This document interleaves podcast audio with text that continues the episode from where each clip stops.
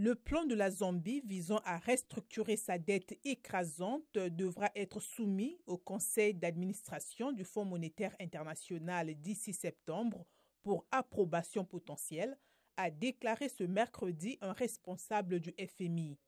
Par ailleurs, les pourparlers entre Lusaka et ses créanciers doivent débuter jeudi en France et se conclure au plus tard août. L'Égypte, l'Union européenne et Israël ont signé mercredi au Caire un protocole d'accord pour approvisionner l'Europe en gaz naturel.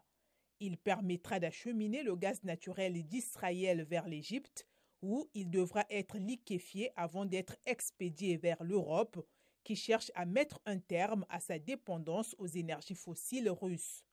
L'État hébreu n'a pas de pipeline reliant ses gisements gaziers offshore à l'Europe et utilise les gazoducs égyptiens depuis un accord signé avec.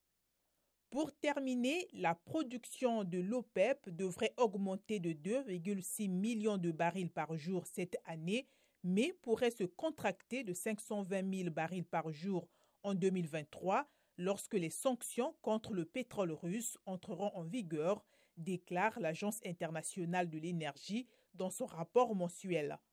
Elle ajoute que l'équilibre sur les marchés mondiaux de l'énergie pourrait être bouleversé par des sanctions plus sévères contre la Russie, une reprise plus nette de la demande chinoise, des réductions de l'offre en Libye et une capacité de production limitée parmi les pays producteurs de pétrole.